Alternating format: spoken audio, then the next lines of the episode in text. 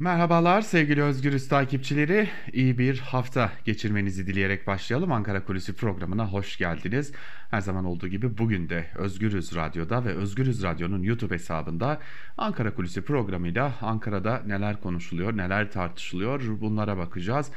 E tabi malum bugünlerde gündem yoğun e, Afganistan konusu, mülteciler konusu hem iç politika için hem de dış politika için önemli bir konu.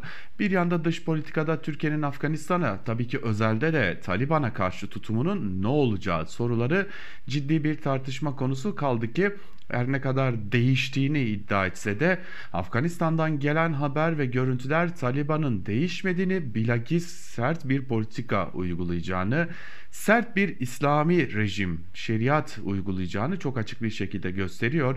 Adım adım kimi yerlerden infaz görüntüleri, kimi yerlerden e, cinayet görüntüleri gelmeye devam ediyor. E tabi bir yandan da Afganistan'a karşı ülkelerin, dünya ülkelerinin ve Türkiye'nin tutumu ne olacak sorusu tartışılıyor.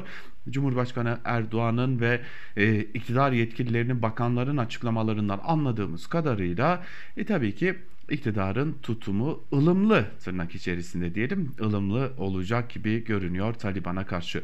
E tabi boyutun bu konunun bir başka boyutu da mülteciler konusu. Zaten aylardır Türkiye'ye uzun bir yoldan gelen mülteciler tartışma konusu halini almıştı. İran üzerinden Türkiye'ye giriş yapan hemen ardından da İç Anadolu'dan e, batıya doğru ilerleyen doğu illerinde kalan Afgan mülteciler konusu ciddi bir tartışma konusuydu. Kaldı ki bu defa itiraz yalnızca muhalefetten gelmedi. Buna ek olarak bu itiraz bir de iktidar ortağı olan e, Milliyetçi Hareket Partisi'nden geldi ve demografiden bahsetti. Kaldı ki e, bir de malum mülteciler konusu hem Suriyeli mülteciler üzerinden hem Afgan mülteciler üzerinden bir provokasyona e, sebep olmuştu. Bir provokasyon ortaya çıkmıştı ve bu provokasyonu e, yaratanlar da aslında kısmi olarak belliydi. E, şimdi o provokasyona esas sebep olan isimlerin de şimdi bir de yakın zamanda bir Türkiye turuna hazırlandığına dair e, bir e, bilgi var elimizde. Yani önümüzdeki günlerde sokakların daha da hareketlenmesi mülteci provokasyonu üzerinden yani mülteciler üzerinden yürütülen provokasyonla hareketlenmesi ihtimali göz önünde.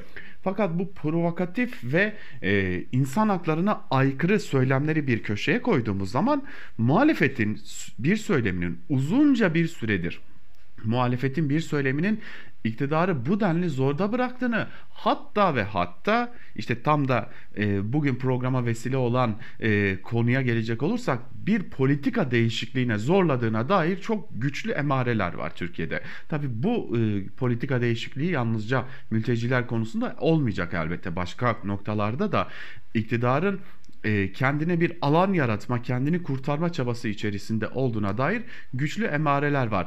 Şimdi ortaya çıkan bazı toplumsal araştırmalar yani kamuoyu araştırmaları bize gösteriyor ki yalnızca muhalefet seçmenleri değil artık AKP'ye oy veren seçmenler de çok ciddi bir şekilde ortaya çıkan mülteci tablosundan kendilerini rahatsız hissediyorlar.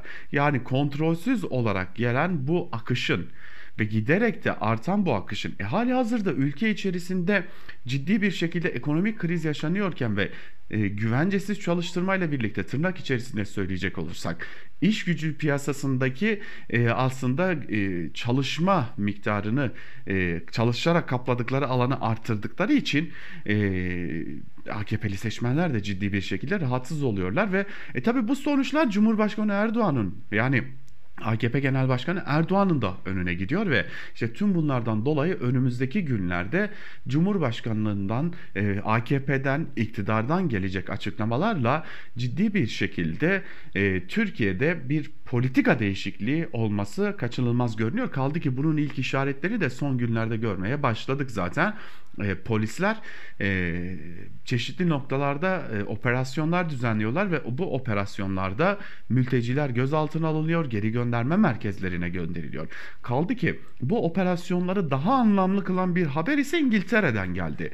İngiltere'den gelen bir açıklamaya göre İngiltere hem Pakistan'a hem de Türkiye'ye mülteci merkezleri oluşturmak istiyor. Yani burada mülteci merkezlerinin kurulmasını sağlamak istiyor. Şimdi tabii bu çok tartışmalı bir konu haline gelecek elbette Türkiye'de önümüzdeki günlerde. Yani Türkiye bir göçmen e, tırnak içerisinde söyleyelim göçmen ülkesi haline getirilecek ve üstüne üstelik Batı'nın göçmenleri tutan kuvveti haline halini de sürdürecek elbette. Bu önümüzdeki günlerde muhalefetin gündeme getireceği ve ciddi tartışmaları da hele ki meclis açıldıktan sonra kendisiyle birlikte getireceği önemli bir durum. Şimdi buna ek olarak dün Cumhurbaşkanı Recep Tayyip Erdoğan İngiltere Başkanı Johnson'la da görüştü. Tam da bu konunun kamuoyuna yansımasından kısa bir süre sonra da İngiltere ile Türkiye arasında en üst düzeyden bir temas gerçekleşti ki bu temasta bu ihtimali giderek doğruluyor. Tabi burada e, ortaya çıkacak başka sorular var. Şimdi ne olması bekleniyor? Yani yeniden kamplar oluşturulacak Türkiye'de. Malum Suriyeli mülteciler için de Türkiye'de kamplar oluşturulmuştu ki bu kampların bir benzeri İdlib'de ve Türkiye'nin Suriye topraklarında kontrolü altında tuttuğu bölgelerde de bulunuyor. Buna ek olarak şimdi de Afgan mülteciler için Türkiye içerisinde geçmişte Suriyeli mülteciler için oluşturulan ve zamanla anlam, anlamını yitirdiği için kapatılan mülteci kampları yeniden ya da mülteci merkezleri diyelim yine batılı ülkelerin finansörlüğünde oluşturulacak gibi görünüyor ki işte bu noktada e, geleceği tartışma konusu haline gelecek bu kampların. Zira bu kamplardan hem kaçışlar oluyordu hem bu kamplarla ilgili ciddi skandallar gündeme geliyordu. Ve zamanla da bu kamplar anlamını yitirdi ve neredeyse tamamının kapısına kilit vurulmuş oldu. E, bu aslında kampa yeniden kamp stratejisine dönmek bile açık kapı stratejisinden bir adım geri atmak anlamına geliyor AKP iktidarı açısından ki bu Cumhurbaşkanı Erdoğan açısından önemli bir manevra olacak gibi görünüyor. Önümüzdeki günlerde başka manevralarında başka hamlelerin de gelebileceği belirtiliyor.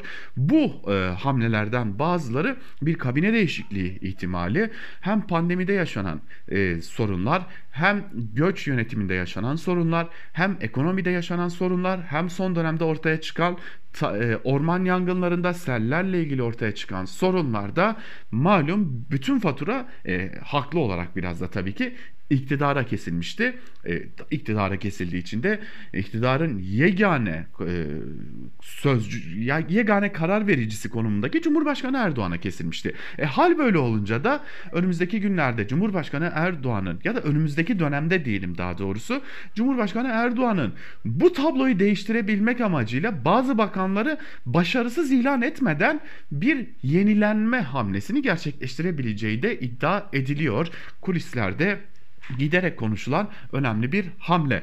Öte yandan eski ortaklarla flört iddiaları artık Ankara'da çok ciddi bir şekilde konuşuluyor ki bu eski ortaklarla flört iddiaları Ankara'yı önümüzdeki günlerde ciddi manada karıştıracak ve ciddi manada hareketlendirecek e, durumlar kaldı ki bu iddialar son günlerde değil aslında son aylarda ciddi bir şekilde konuşuluyordu. Hele ki yeni seçim yasasıyla ilgili hamlelerin bu e, dönemde yani meclis açıldıktan sonraki dönemde yapılacak olması da başka durumları akla getiriyor. İşte burada Cumhurbaşkanı Erdoğan'ın kendisini kurtarma hamleleri yapabilme ihtimalini akıllara getiriyor ki bu hamlelere e, uzun zamandır siyasette olan, siyasetin kurdu da olan e, MHP Genel Başkanı Devlet Bahçeli neler yapacak? Yani kaba tabirle söyleyecek olursak böylesi e, özellikle baraj sistemiyle oynayarak MHP'ye ihtiyacı kalmadan kendi yolunda gitme e, hamlesi yapmaya çalışacak AKP ile durum nasıl gelişecek? MHP Genel Başkanı buna onay verecek mi, izin verecek mi? Ya da bunun karşısında neler isteyecek soruları da önemli bir diğer ihtimal olarak karşımızda duruyor.